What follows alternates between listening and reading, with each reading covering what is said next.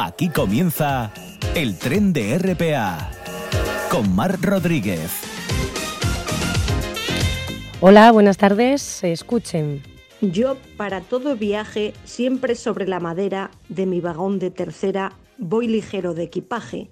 Si es de noche, porque no acostumbro a dormir yo, y de día, por mirar los arbolitos pasar, yo nunca duermo en el tren, y sin embargo, voy bien este placer de alejarse.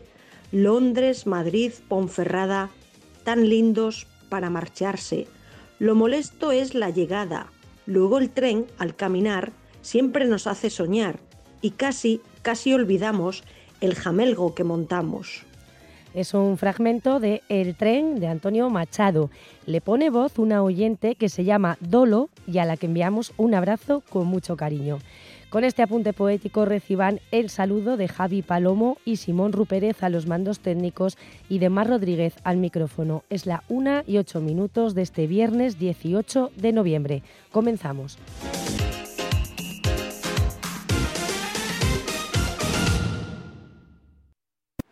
As cousas pol seu nome. Sata, morcilla, cocho, zanca, yacón, pita. As cousas pol seu nome saben moito millor. Goberno del Principado de Asturias.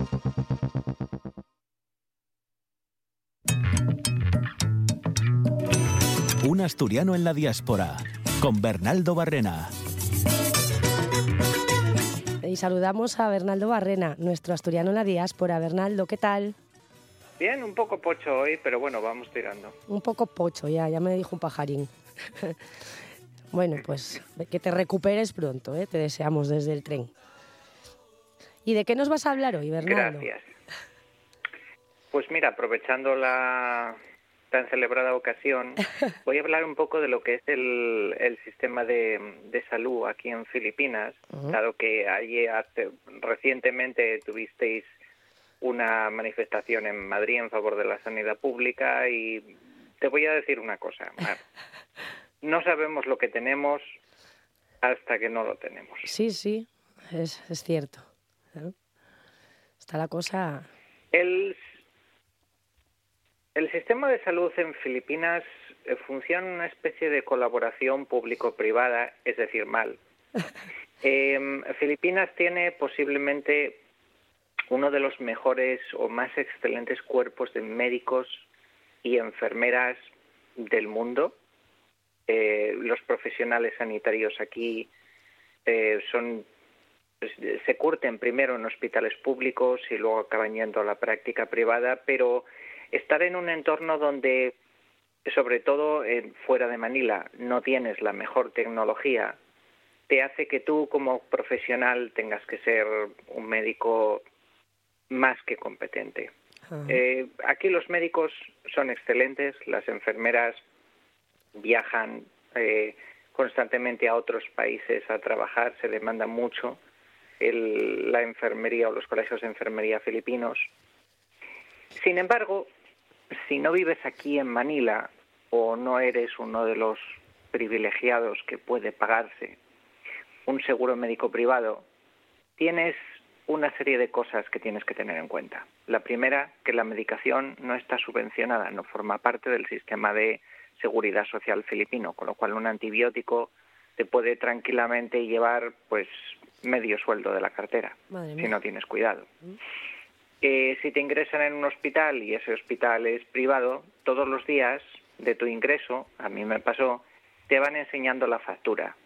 Más que nada para que veas, más que nada para que veas por dónde van las cuentas, pero claro, yo me imagino a alguien que a lo mejor esté afectado del corazón, viendo cómo la factura crece y yo no sé si eso es realmente recomendable para la salud. Ya, ¿no? ya. No, no sé si acabarán matándolo antes. Sí, sí. Es que todos los días... De todas formas, eh, claro, de todas formas aquí hay un sistema público de salud, por llamarlo de alguna manera, se llama PhilHealth, pero funciona en base a, digamos, eh, reembolso y eh, cobertura hasta ciertos límites. Y es ese hasta donde tenemos un problema. Uh -huh. Si tienes una enfermedad rara o eres diabético o tienes algo como un cáncer o un proceso cancerígeno, vas a tener que hacer elecciones y tomar decisiones muy difíciles, porque aquí todo no está cubierto. Por eso, a mí me gustaría lanzar un mensaje desde aquí, sobre todo hoy que estoy un poco pocho, como he dicho, que es proteger la sanidad pública, universal y gratuita. De verdad, no sabemos lo que tenemos hasta que lo dejamos de tener. Sí, sí, sí, sí. Y aquí vamos, poco a poco vamos por el precipicio, ¿eh? Así que Pues sí. mejor pisar el freno. Sí, sí. Mar, cuanto Sí. antes. Sí, bueno, no me imagino, no me imagino lo de las facturas ni, ni bueno, ni gastar la mitad del sueldo o más en medicamentos. Es que, pues nada, tienes que cuidarte mucho, ¿eh? No vaya a ser. Ya, ya te lo digo. eh, aquí, aquí, de hecho, fueron, eh, si te digo la verdad, Mar, fueron uno de los países que más en serio se tomó el peligro del coronavirus. Porque, Mar, el coronavirus da miedo, pero ¿sabes qué da más miedo? La factura de hospital. Claro, claro, claro. Pues sí. Bueno, Bernaldo, pues nada, que, que te mejores. Esperamos que estés ya recuperado del todo el viernes que viene, ¿eh? Muy bien, ahí estaremos. Un, abrazo, un abrazo muy fuerte. Hasta luego. El vagón de los peques, con Ana Morán de Vega. Es el momento ahora de saludar a Ana Morán de Vega. Hola, Ana, ¿qué tal? Hola Mar, ¿qué tal? Bien, bien. ¿Qué planes nos traes hoy para hacer con los peques? Pues mira, eh, como se acerca el puente de diciembre, pues os quería proponer opciones, tanto para aquí hacer en Asturias como para hacer fuera. Hoy la idea es hablar un poco de, de las de fuera de Asturias. Porque como necesita más planificación, pues vuelos, hoteles y eso, pues para contarlo antes. pues sí, está muy bien. Que ya vamos un poco justos en cualquier caso, ¿no? Sí. Sí, sí, la verdad es que además están tal como están precios y demás, pues bueno. Pero, pero bueno, el puente siempre es una buena oportunidad para, para ver destinos, porque hay bastantes días así. Además, este año cuadra bastante, bastante bien, Ujú. porque con dos días te haces una semana prácticamente entera. Entonces, pues bueno, eh, lo que te comentaba, eh, estas serían para ideas para, para Ujú. fuera de Asturias, porque bueno, yo creo que es buena oportunidad para conocer sitios nuevos, incluso sitios que ya se conocen, pero que en Navidad pues cambia la ciudad de forma espectacular. Eh, bueno, hay miles de destinos, evidentemente, pero yo voy a proponer algunos que, que he ido con los niños y, y les ha molado bastante.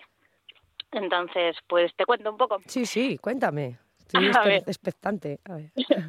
Pues mira, una de las opciones que propongo es Madrid. Hombre, vale, claro, Madrid sí. siempre es un destino súper cómodo, claro, porque no está, no está lejos, puedes ir en tren, en coche, en avión y siempre hay un montón de planes. Y bueno, en, Madrid- en Navidad sí hay muchísimos más. Sobre dónde alojarse y todo eso no voy a entrar mucho porque bueno, eso sería echar un vistazo sin más a páginas de internet. Nosotros estuvimos mirando hace poco eh, y la verdad es que un hotel con habitación familiar medianamente céntrico, barato, barato no, no salía para este puente. ¿eh? No, no, ya me imagino, vamos. Barato pero- no es. No, pero bueno, pues sería eso, echarle tiempo y buscar la opción que, que mejor se adapte. Entonces, bueno, en mm, Madrid en Navidad, ¿no? Digamos, si, si no se conoce Madrid con niños, tienes miles de posibilidades posibles, ¿no? De museos, eh, talleres y demás. Pero bueno, yo me voy a centrar un poco en, bueno, para que atracciones, bueno, ya sabes. Sí. Pero bueno, en Navidad, además de estos todos los planes que son habituales para hacer en, en Madrid, pues tienes la iluminación de, de las calles, que es brutal, el gran árbol de la Plaza de España, que a, que a mis hijos les encantó, están los mercadillos navideños, hay un montón de, de belenes en, los distintos barrios, eh, y después hay dos espectáculos que están muy chulos, que son las luces del Jardín Botánico, con el espectáculo de naturaleza encendida, que nosotros fuimos a verlo y es muy bonito. Este año me parece que iba de, de las setas y de los hongos. Bueno, no sé, está muy guay, es una, es una muy chula. Y después otro que es nuevo de este año, que yo no conozco, pero estuve leyendo sobre él y tiene muy buena pinta. Es también en el Jardín Botánico, pero en el Real Jardín Botánico, Alfonso III. Y en él, en este recinto, que creo que es muy grande, que son como 50.000 metros eh, cuadrados, sí. pues hay mm, un festival con pista de hielo, que creo que está, por las fotos pone como que está dentro de un iglú gigante. Ajá. Hay pasacalles también con espectáculos y con acróbatas y demás. Tienen un mercadillo navideño, tienen toboganes de, de nieve. Eh, tiene también un montón de casetas de, de comida y demás, así muy variadas. Hay actividades, así que no sé, que me llamaron la atención. Hay como guerra de bolas de nieve, que no sé muy bien cómo va a ser, pero. Y también tiene talleres para, para críos, pues para hacer adornos navideños con objetos reciclados que lleven ellos o que propongan Ujú. ahí en, en el mismo taller. Bueno, no sé. Qué bonito, Tenía sí. Muy buena pinta, ¿no? Sí, sí, sí, ya te digo, yo no lo conozco, pero porque empieza este año, pero pero sí tiene buena pinta. Y después otra opción que nosotros hicimos el año pasado cuando nos acercamos, como Madrid, eh, lo que es Madrid Centro ya lo conocíamos y la verdad es que estaba bastante lleno, nos acercamos a Alcalá de Henares y la verdad es que está también muy chulo Navidad, porque tiene toda la plaza central muy bonita con su mercadillo, tiene su noria, también tiene el tobogán para que los peques se lancen de, de nieve y bueno, también tiene talleres, lo que pasa es que los talleres serán para niños de menos de cinco años, entonces los míos no tal, pero bueno, tiene mucha tiene mucha oferta también, está muy chulo si, si no te van tanto las aglomeraciones, pero bueno, Madrid también mola, ¿eh? Sí, sí, lo, lo único eso, que para caminar por según qué sitios. Exacto, exacto, pero bueno. Eh, después otra posibilidad que, que propongo también aquí en, en España, digamos, es Vigo. hombre, hombre, pero en esto no eres objetiva, ¿eh? que verdad sé yo. En esto no soy muy objetiva, pero eh, es verdad que en los últimos años Vigo se ha puesto las pilas y está muy chulo en, en Navidad, ¿eh? de, de forma objetiva, esto lo digo, aunque no, no lo sea. Y, y bueno, la verdad es que en Vigo, aparte de digamos de lo que tienes eh, normalmente en Navidad tienes un montón de ofertas. Tienes distintas zonas eh, hay muchas zonas céntricas muy chulas. Por ejemplo en la zona Orsay tienen una bola gigante o eh, un regalo espectacular también muy grande y demás. Tienen fotocall la calle de Príncipe preci- está preciosa e iluminada tiene un montón de decoración navideña tiene casetitas tiene muñecos está muy chula. También tiene una casa para que se está donde está temporalmente Papá Noel atendiendo ahí las peticiones de los peques. Tiene un árbol gigante que tiene espectáculo de música y luces Madre y mía. está muy chulo un Belén también monumental, tienen carrusel, también tienen atracciones para pequeños y para grandes, tienen una noria, la noria y el tobogán de nieve artificial que, que tienen en Vigo son impresionantes, son gigantescos. Ajá. bueno, yo en la noria no me monté porque venía mucho tan grande, no me subí. pero mi marido y mi hijo mayor subieron y, y fueron encantados, o sea que bien, bien. Creo que las vistas, impresionante. Yo si me hubiese quedado en el suelo ahí agazapada y no me iba disfrutando. Ya te imagino. Tal. Eh, bueno, tienen también mercadillo. El mercadillo además tienen como unos cañones de nieve y les echan nieve artificial, o sea, queda como muy pintoresco Ah, todo. Eh, tiene el tren, con el tren turístico con distintos recorridos, tienen pista de hielo, bueno, tienen mil cosas. Y aparte de, de la Navidad, de las luces y todo eso, lo que te contaba, al final Vigo eh, tiene muchísimas cosas y también que muy disfrutables con niños, digamos, tiene la zona de la playa de Samil, que bueno, claro, a la playa no vas a ir, pero tienen parques infantiles, tienen canchas, tienen Castrelos, que es un bosque enorme con estanque, con también muchas zonas infantiles. Eh, el Castro, que también está muy céntrico, que también es una zona verde con parques. Además tienen parques eh, bastante céntricos que, que son muy grandes, o sea, no es el típico parque infantil, o sea, son parques muy grandes, muy chulos. Tienen muchas zonas enfocadas a, a críos y está muy guay. Y si no hace muy malo, también siempre tienes la posibilidad de visitar las Islas Cíes, que, que bueno, que no igual que en verano, pero, pero está muy guay, la Claro, verdad. sí, yo, yo lo recomiendo también. Y bueno, después ya fuera de, de España, Ujú. otras recomendaciones que, que hago de, de pues eso de- del puente de diciembre digamos de, de navidad eh, de escapadas por ejemplo eh, Alemania es un sitio típico. O sea yo creo que prácticamente todas las ciudades alemanas en navidad son como de cuento. O sea de Heidelberg Nuden- eh, Nuremberg Colonia o sea todas. Nosotros estuvimos con los peques en Múnich y les encantó. O sea, tienen mi- muchísimos mercadillos repartidos por, por los distintos barrios, cada uno además con su rollo distinto, bueno, muy currados y muy chulo. Eh, una pista de hielo que era gigantesca, la iluminación también brutal, los típicos tío vivos, además de estos antiguos súper bonitos. Y bueno, además allí tienen los distintos puestos, ya sabes que tienen el vino caliente, el blue wine, yo no sé si lo probaste alguna no, vez. No, no, nunca, nunca. No, pues a mí la verdad es que no me gusta nada, ¿eh? Pero yo me pedía la versión de niños que no tenía alcohol y era muchísimo más dulzorro y a mí me gustaba más. Pero es lo típico que, claro, tú vas a esos puestos y dices, bueno, pues me pido una cerveza normal si no me gusta mucho el blue wine, pero es que en cada puesto tienen un vaso de artesanía, una taza eh, distinta para el blue wine. Entonces, claro, puedes cogértelo y, y andarlo tirando. bueno, igual te encanta y te tomas todos. O ya te digo, tienes la versión de niños que para mí era más, Sí. más tal y entonces, bueno, pues está muy chulo. Y mm, también unas recomendaciones, como lo tienes en todos los puestos, pues en lugar de ir al primero y pedirte el primer, el primer taza que veas, eh, está guay hacer un poco el recorrido porque es que hay algunas que están muy curradas y tampoco te vas a tomar 15 blue wines, entonces es un poco mejor que vayas enfocado a, a las que son más chulas, Claro, ¿sabes? claro, sí, sí, qué guay. Mm. Y bueno, después otros destinos que hicimos también con, con Peques en este puente es el en Bruselas, que, que, bueno, que para mí también es una ciudad muy cómoda para ir con niños. Eh, tienes eh, mucho mercadillo navideño también en los distintos barrios y bueno, tienes el, el chocolate. El que chocolate. para, claro, para, para mis hijos lo del chocolate era un- vamos, uno de los mayores reclamos, Sí. tienen sus super fuentes de chocolate y tal, y está, la verdad es que está muy chulo. Y después que, al fi- que también es una ciudad como muy activa y muy dinámica y siempre tiene un montón de cosas que hacer, tiene un montón de conciertos, de exposiciones. Eh, Bruselas es una ciudad muy chula por eso, porque siempre tienes muchas muchas cosas que hacer. Nosotros cuando fuimos, por ejemplo, teníamos una exposición de, de los pitufos súper grande, pero siempre tienen historias de ese tipo y siempre tienen muchas enfocadas a los niños, entonces está muy guay. Bueno, después tienes el atomio, bueno, tienes, tienes mucho margen de, de hacer cosas, ya sea en Navidad o, o no, pero bueno, claro, en Navidad siempre tienes mucha más oferta. Y después otra ciudad que, que también he ido con, con los niños en Navidades y que me parece también increíble es Londres, que bueno, a ver, Londres, París son, son los clásicos, Sí, ¿no? Pero sí. bueno, Eh.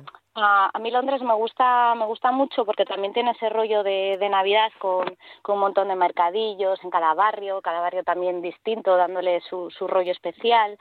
Eh, tienes bueno la, la calle Carnaby Street que, que es una pasada que, que es temática la decoración que hacen y la iluminación. Entonces cada año hacen una eh, iluminación eh, concreta con una temática que este año la verdad no, no sé cuál es y se lo curran muchísimo. Eso es una pasada es como es magia ir por esa calle es muy muy bonito.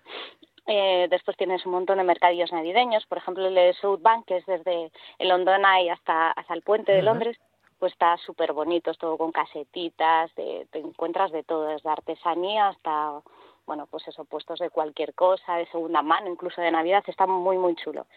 Y después también tienes un rollo que yo entiendo que será algo parecido a lo que proponen en Madrid, eh, que es el Winter Wonderland, Wonderland, per- perdona, Sí. que, que se instala todos los años en Hyde Park. Aquí sí que estuve y es súper chulo, o sea, tienes de todo, desde atracciones, tienes incluso circo, o sea, es un sitio que, Ujú. que sí, los niños flipan, o sea, todo llenos de casetas, de, bueno, es, es muy bonito, es muy, muy chulo, es así, un recinto cerrado que ponen en Hyde Park y está, y está muy guay. Y después también, pues eso, eh, digamos, las cosas que normalmente están en Londres, pero que tienen el punto este de la Navidad, como por ejemplo Hamleys, la, la juguetería esta famosa que tienes en Londres, pues bueno, ya flipan normalmente yendo a esa juguetería de normal cualquier fin de semana, pues en Navidad es una pasada, porque está toda engalanada y demás, y es- está genial. Y tiene un montón de musicales, actuaciones con temática navi- navideña.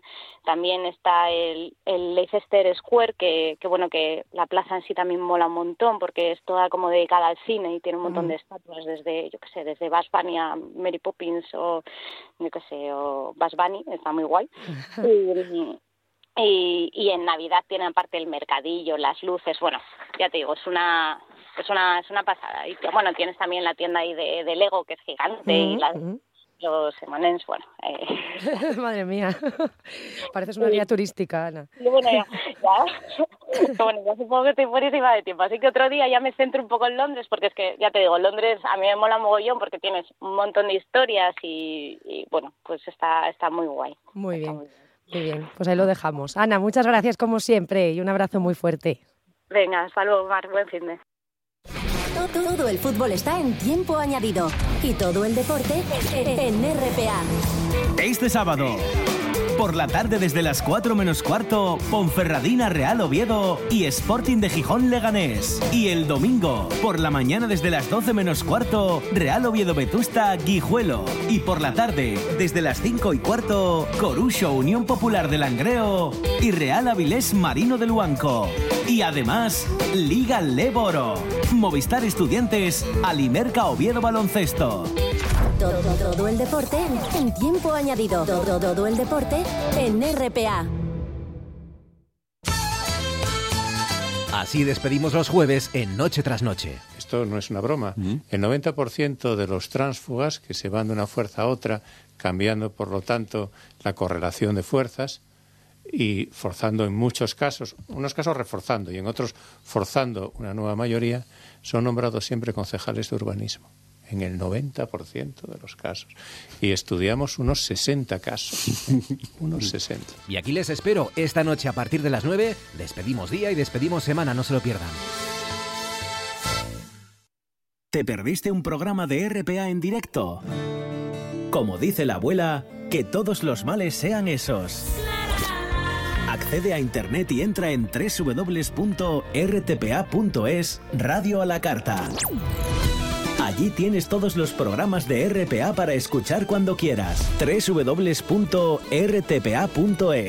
RPA, la radio autonómica, también en Internet. No digas que no lo sabes. Toda la información juvenil en RPA. Ponte al loro y no digas que no lo sabes.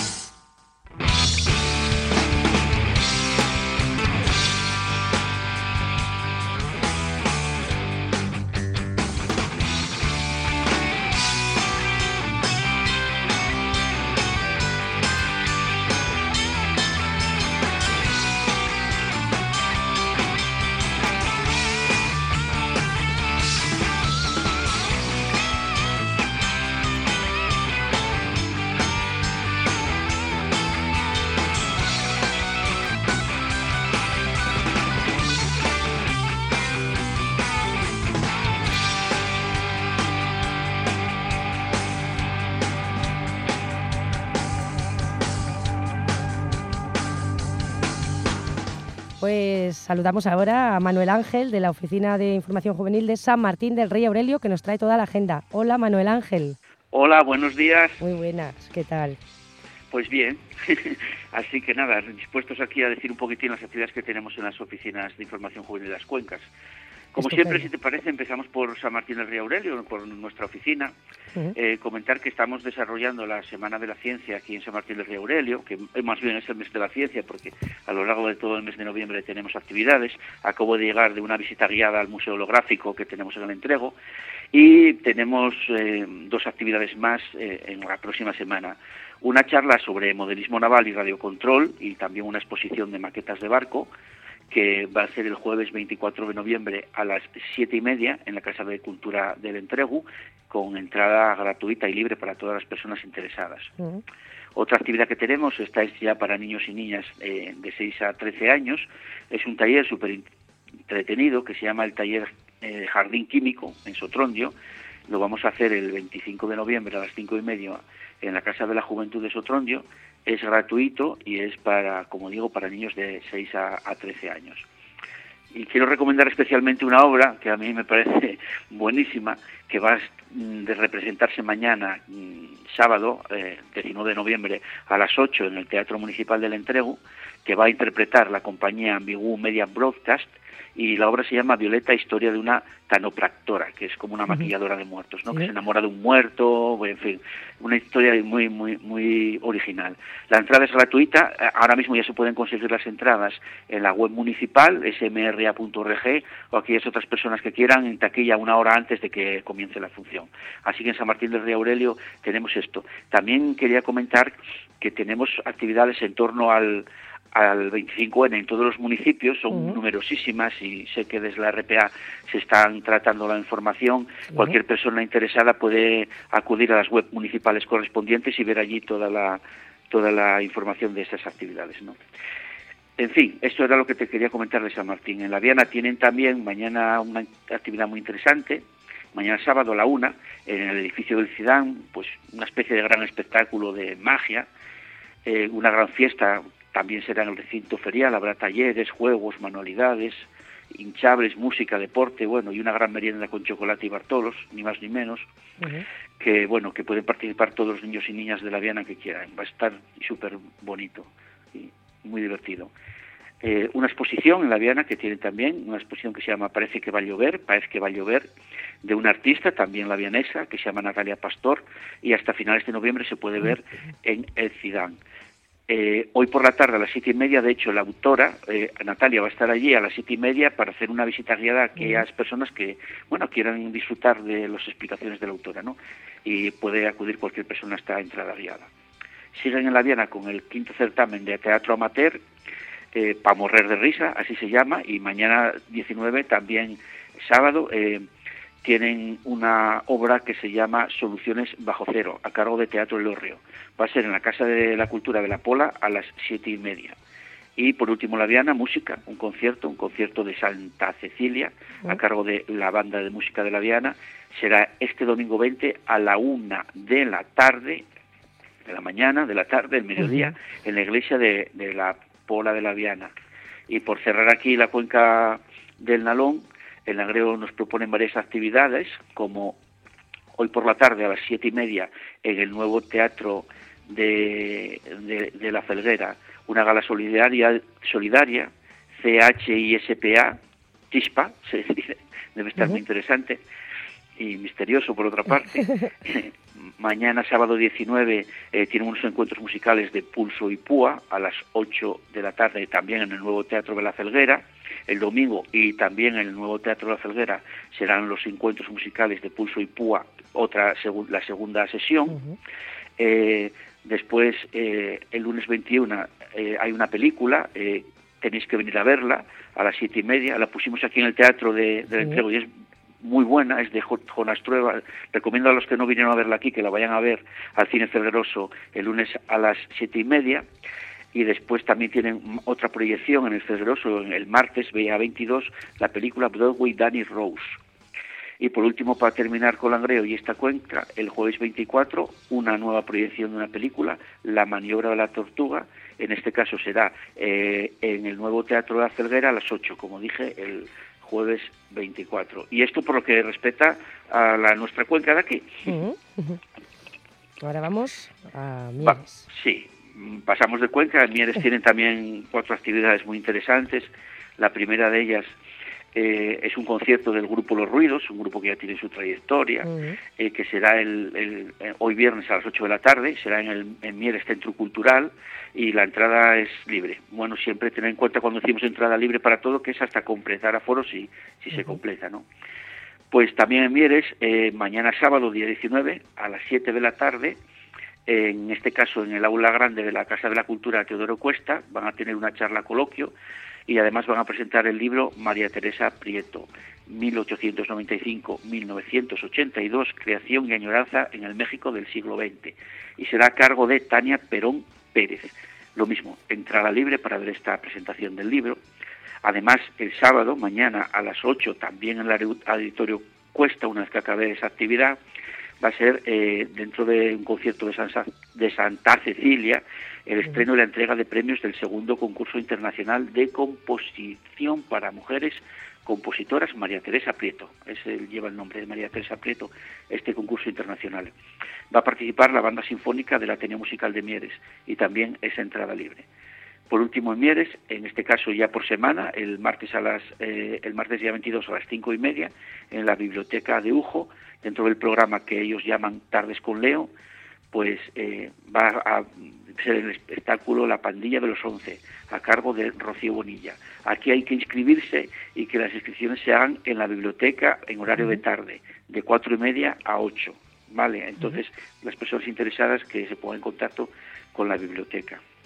En ayer tienen la obra de teatro Porno, que está muy bien también, que está escrita y dirigida por Maxi Rodríguez, que es un gran dramaturgo e intérprete, como todos sabéis, y será el jueves 24 de noviembre a las 7 en el Teatro Cine Carmen de Moreda, y es entrada libre. Tienen en ayer también una expo de fotos que se llama Asturias a la Vista, del artista José Vélez, se podrá ver en el Centro Cultural de Moreda hasta el día 2 de diciembre en horario de tarde, concretamente de 4 a 9.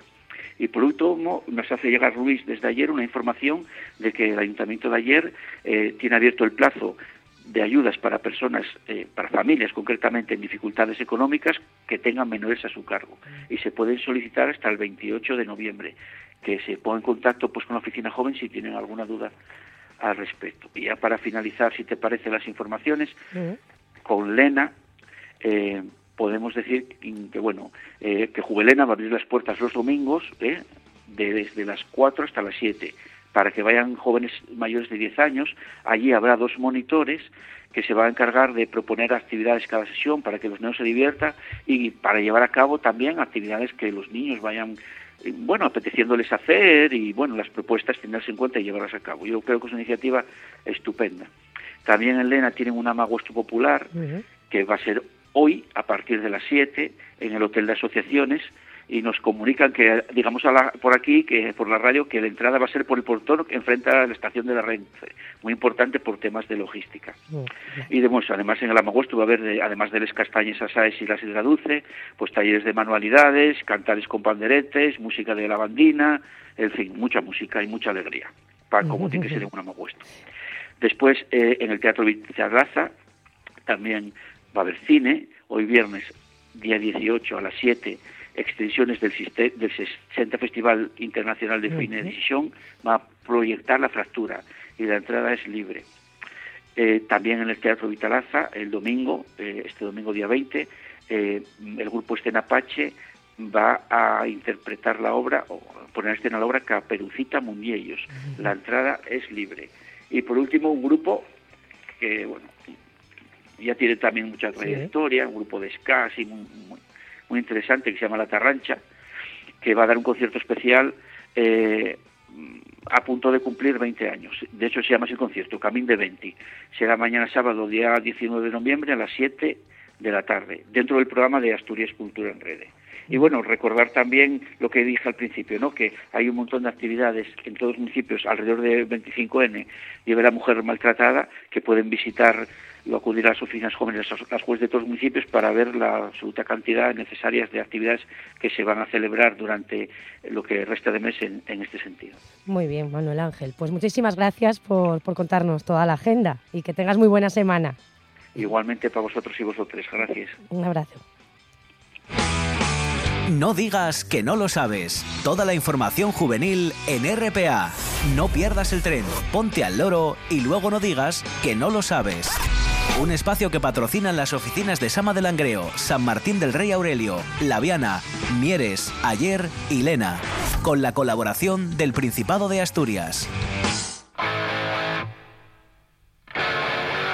En el tren nos vamos de ruta. Y hoy nos vamos de ruta con José Álvarez, fotoperiodista. Hola, José. Hola, ¿qué tal? Buenos días. Que no vienes mm, concretamente con una ruta, vienes a contarnos un viaje que hiciste hace poco a Viana do Castelo por un motivo, bueno, también muy interesante. Cuéntanos. Sí, sí, precisamente pues, cambiaron los bosques otoñales por las ciudades, se quedó un poquito la sintonía de viajes que nos proponían. Pues sí, hace 15 días exactamente, voy a contarlo así un poco esquemático para no consumir demasiado tiempo.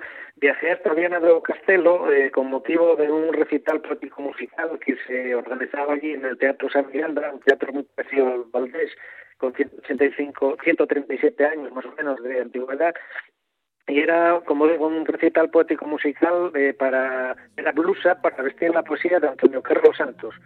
Es un poeta afamado de la zona norte de Portugal y en ello, en este, en este recital, pues participaban ocho, ocho poetas y, y músicos eh, que, recitaban y tocaban música de, de, las poesías de Antonio Carlos. Yo fui precisamente invitado porque iba de aquí de Asturias, eh, mis amigos Rodrigo y Joaquín de la Caravana del Verso, y pude acudir con ellos. Entonces, bueno, eh, no conocía a Viana do Castelo, era otro motivo por el que me animé también a, ir hasta allí y tengo que decir que fue una ciudad que me gustó, me impresionó mucho. Eh, tanto por su su, su, su, propia forma de, vamos, de, ciudad como la gran actividad cultural que en ella hay. Eh, no sé, es, es muy guapo.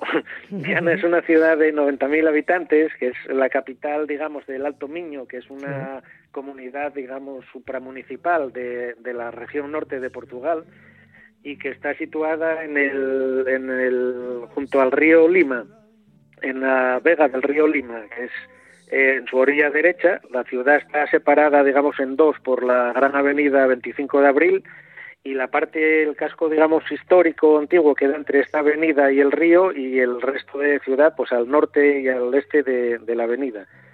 tiene gran historia eh, es una ciudad, eh, hay una ciudad ya prerromana que, que, fortificada, que digamos que es la ciudad vieja, y en las calles de Viana eh, podemos observar hasta más de 34 edificios notables desde el siglo XIII en adelante hasta el siglo XXI.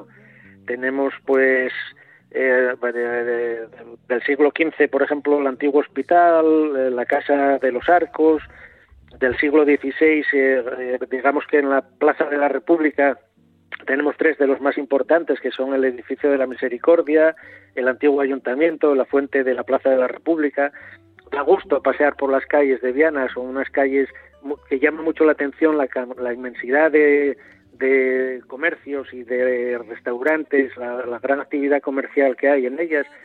Y, y, los sobre todo son calles en esta zona antigua calles eh, estrechas, no demasiado estrechas, pero bueno, muy, muy llenas de balcones con forja que te invitan a pasear por ellas, ¿no?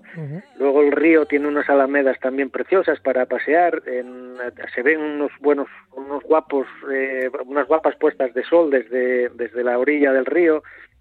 Tenemos también un barco que es el Gileanes, que era un gran barco hospital que durante muchos años eh, fue el apoyo hospitalario ¿no? Eh, para la flota bacaladera de, esta ciudad, que, es fue importante en sus tiempos. Y todo esto lo podemos ver desde un monte que hay, que es el, el monte de Santa Lucía, donde hay una basílica que es uno de los monumentos más, más conocidos, emblemáticos de Portugal, y que al que se puede subir tanto por carretera como por funicular. Esto es a grandes rasgos. no sé si quieres preguntar bueno, algo. Menudo, repaso, ¿eh? Sí, sí, el tiempo apremia y bueno, tenía muchas más cosas para comentar, así, de detalles de, de, de, la ciudad y demás, ¿no? Pero bueno, así una pincelada. ¿Qué es lo que más, te, qué, es lo que más te gustó a ti, José? Mira, mm, la ciudad en sí, pero te voy a decir una, puede, ser, puede parecer una tontería cuando hablas de una ciudad y me gustó sobre todo una pintada, la única pintada ah. que vi en toda la ciudad, comparado con nuestras ciudades que están llenas y tal, pero había una pintada en una de las callejuelas de, de la parte esta antigua que decía un pueblo oculto es un pueblo libre, en portugués, ¿eh? claro, claro. Me llamó sobre todo la atención, porque como decía antes, eh, eh, Viana me llamó la atención la, gran cantidad de actividades culturales que hay aquí en el teatro este que comentaba, esa Miranda, es que hay cada fin de semana y muchos días por semana de, de todo el año actividades eh, culturales de, de música, de teatro, de poesía, eh, es una ciudad eh, que llama poderosamente la atención al, por, por, su tamaño tan pequeño, la gran cantidad de, de actos culturales que hay, ¿no? Y sobre todo el, los edificios civiles, bueno, tanto civiles como religiosos, que te encuentras por su grandiosidad y te llaman la atención sobremanera cuando vas paseando por estas calles. Nosotros que, por ejemplo, íbamos al recital poético, tuvimos muy poco tiempo libre y allí os, con el cambio horario oscurece una hora antes, a las cinco y media es de noche ya. Claro. Entonces paseábamos ya de noche por, por estas callejuelas y veías estos edificios con, con su iluminación, en su gran porte, ¿no? Espectacular, de verdad que era, a mí me impresionó. Y la tenemos a tiro de piedra, ¿eh? Sí. En coche desde Oviedo, Gijón, Avilés son cinco horas por autopista que luego llegas allí con el cambio horario, pues en realidad son cuatro las que, las que has echado, ganas una hora, Claro, claro. luego la pierdes al volver, Claro, pero luego bueno, la pierdes, claro. sí, pero bueno, cuando llegas la ganas, siempre hay que ver el lado positivo Siempre, de las cosas. siempre, cierto. Eh, José, pues muy bien, muy, muy, muy interesante, muy recomendable, ¿no? Esta... Sí, sí, sí, la verdad que, que sí, siempre siempre he dicho que viajar y leer abren la mente y nos hacen mejores personas y mejor gente y sobre todo cuando te encuentras un sitio tan tan precioso desde mi punto de vista, ¿eh? a lo mejor luego puede ir alguien que nos oiga y, y decir que no le gustó, pero de verdad que lo dudo porque sí que sí que te llama poderosamente la atención y luego la, amabilidad de las gentes, el, el poder pasear tranquilamente. Me decían allí que claro, en verano pues está mucho más abarrotado, ¿no? Tiene dos playas fluviales, la, pla- la otra playa costera, entonces es mucho más más problemático pasear tranquilo, por decirlo de alguna manera. Pero bueno, yo creo que por estas épocas o por quitando la gran temporada de verano siempre es reconfortante de poder pasear tranquilamente por unas calles viendo estos monumentos y, y con esa tranquilidad que, que al menos nosotros disfrutamos. Muy bien, José. Pues muchas gracias por, por estar con nosotros Nada. en el tren y contarnos este viaje tan Gracias a, bonito. vos, gracias a vosotros. Ya para la próxima vez os contaré algo de nuestras montañas. Perfecto, para la próxima vez montaña. Pues un Muy abrazo bien. muy fuerte. Pues muchas, muchas gracias a vosotros y que nada, que nuestros oyentes lo disfruten. Gracias.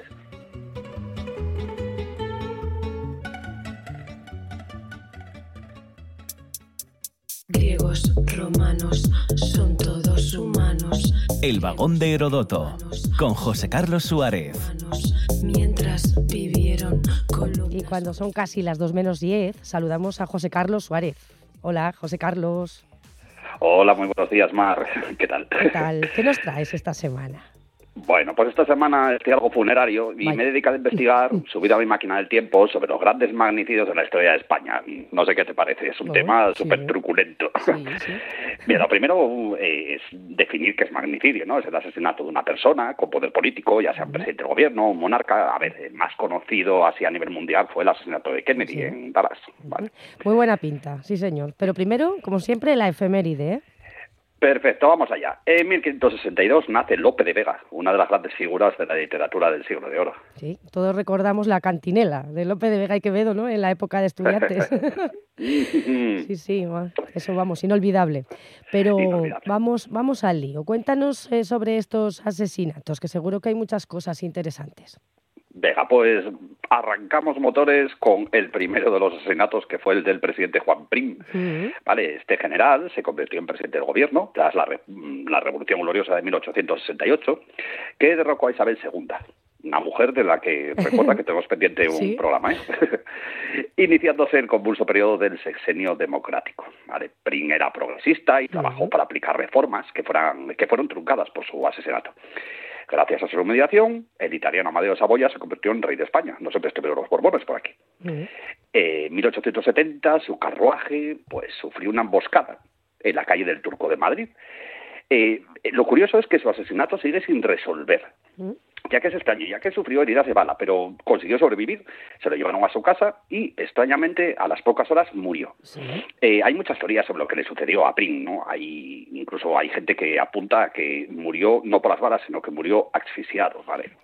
Y mira, el detalle curioso es que cuando Amadeo I llegó a España, se enteró de la noticia, es que era su mentor, lógicamente, y en la capilla ardiente le dijo a su viuda, que se llamaba Francisca Hueri González, que haría lo imposible para desenmascarar a los culpables. Y ella le respondió que no tendría que moverse de la habitación para resolver el misterio. Uy, Así que, pues sí que hay misterio, ¿no? Misterio, misterio. Sí, sí. Sí, sí, sí, un poco como lo del mayordomo, de, ¿no? De- sí, sí, sí, el culero. bueno, vamos con el vamos con el siguiente asesinato. Vale, perfecto. Pues nos vamos a 1897, cuando es asesinado Antonio Cánovas, eh, ah, no, eh, perdón, Antonio Cánovas del Castillo, que fue presidente del gobierno por el Partido Conservador. Eh, y nada, pues su muerte estuvo en- rodeada de paz y tranquilidad, porque bueno, pues estaba en un balneario, en Mondragón, tomando aguas, esas cosas, y descansando, cuando un asesino italiano, un anarquista italiano, que se llama Giuseppe Angiolillo, eh, bueno, pues le desarrojó unos cuantos tiros. Él, cuando fue capturado, aseguró que lo había hecho por, eh, en venganza al ajusticiamiento de unos anarquistas españoles que habían previamente atentado en, en una procesión del Corpus en Barcelona. Entonces a ese tío también, ¡pum!, le dieron mataril en, Garro- en Garrote, eh, Garrote Vil. Uy, no sé qué me pasa hoy. la máquina del tiempo que se atasca. Mm, sí, sí. Nos andaban con chiquitas, ¿eh, José Carlos? No, no, no, no, para nada, para nada. Eh, esa época de España, ya sabes. Venga, ¿nos vamos con el tercero. Sí, vamos, vamos, tercer fiambre.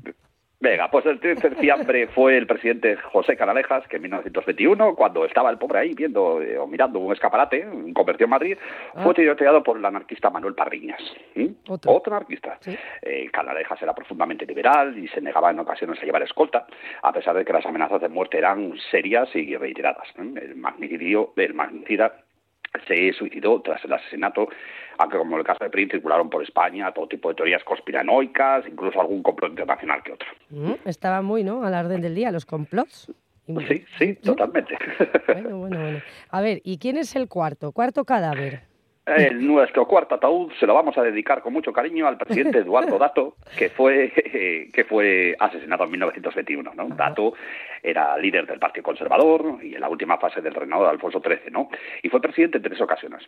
Y a ver, es que este hombre se buscó muchos enemigos. Por ejemplo, mm, en- por citar una cosa, declaró la neutralidad de España durante la Primera Guerra Mundial, cuando el país se dividía entre las personas que, que querían eh, que España entrase en el conflicto, eh, que era la mayoría, y los que no. Entonces, bueno, pues eh, nuestro buen amigo Dato iba en su coche oficial cuando tres asesinos subidos en una moto de carro se pusieron a la altura del vehículo y dispararon ocho veces alcanzando al presidente que murió prácticamente en el acto, ¿vale? Fueron detenidos varios anarquistas que pagaron con su vida en el garrote vil. También, pues sí. Llama la atención, ¿no? Que en el caso de Cánovas, de Canalejas y de Dato fueran los anarquistas los autores de los magnicidios. Claro, Mar, es que en esa época de la restauración el, el movimiento obrero, sobre todo el anarquismo, eh, sufrió un gran empuje. Y a ver, eh, es que Eduardo Dato no se lleva muy bien con ellos. Eh, este presidente fue el padre de la denominada ley de fugas. ¿Mm? ¿Y eso de las fugas? A ver, la ley de fugas Sí. era un invento, ¿vale? Eh, que una excusa para cargarse a detenidos cuando se les llevaba de una prisión a otra. Eh, entonces, nada, pues la ley de fugas decía que si un detenido pues se fugaba, pues eh, se abría fuego contra él. Ah, Entonces, bien. claro, eran ejecuciones paramilitares totalmente, extrajudiciales, ¿vale? Entonces, claro, en España, en esa época, hacia 1921, estamos inmersos en una espiral de violencia que se conoce con el nombre de pistolerismo, ¿no? Los anarquistas atentaban contra la patronal y la patronal contrataba sicarios para darles plomo a los sindicalistas. Así que no es raro que Dato acabara sus días con varias balas en su cuerpo. La verdad es que es terrible, ¿no? El nivel de violencia que había en España en aquella época. Sí, totalmente, totalmente, la verdad que sí, totalmente. Sí, bueno, y nos queda el último, el último y quinto magni- magnicidio, ¿no? Y este creo que me ya me lo huelo. Claro, te lo hueles, ¿eh? Sí, es que es el último magnicidio y es el más conocido y cercano a nosotros porque ocurrió en 1973. Ah, el presidente del gobierno franquista, sonará Luis Carrero Blanco, muere en un atentado perpetrado en la calle Claudio Coello de Madrid. Cayó a manos de ETA, ¿no? que Sí. preparó minuciosamente la acción en la archiconocida Operación Ogro, de la que hay peli incluso. Sí. Los etarras excavaron un túnel, lo llenaron de explosivos que fueron detonados al paso de su coche oficial cuando iba a misa, como todas las mañanas. Y es aquí donde tenemos que ver ver el poco cuidado que los servicios de inteligencia tenían en la prevención de magnicidios, ¿no? ya que parece ser que Carrero Blanco seguía la misma ruta todas las mañanas, o sea que Sí, pudo sí, ser sí. fácilmente vigilado. Muy fácil, sí, sí. Todos tenemos en la cabeza, además, la imagen esta de, ¿no? del coche de carrero volando por los aires. Sí, sí, es que literalmente ocurrió eso, ¿no? El Dodge, la marca de coche oficial del presidente, voló por los aires hasta caer en el interior de un patio de la Casa Profesa, que es una residencia jesuita, ¿no? Eh, a ver, el asesinato fue un golpe para el franquismo que en esos momentos estaba dando sus últimos coletazos y reprimiendo a toda la oposición con extrema, con extrema dureza. Bueno, José Carlos, pues muchas gracias por estas píldoras históricas que siempre nos traes, aunque hoy un poco macabras, ¿eh? Sí, sí, la verdad que sí, porque no llega a los 10 minutos eh, que hemos estado hablando, eh, nos hemos llevado por delante a cinco presidentes de gobierno. Así casi, que bueno, pues casi nada, casi nada. totalmente, la verdad que sí. Bueno, muchas gracias y un saludo a todos. Buen Muchas gracias, José Carlos, un abrazo muy fuerte. Hasta luego, Mar, hasta luego.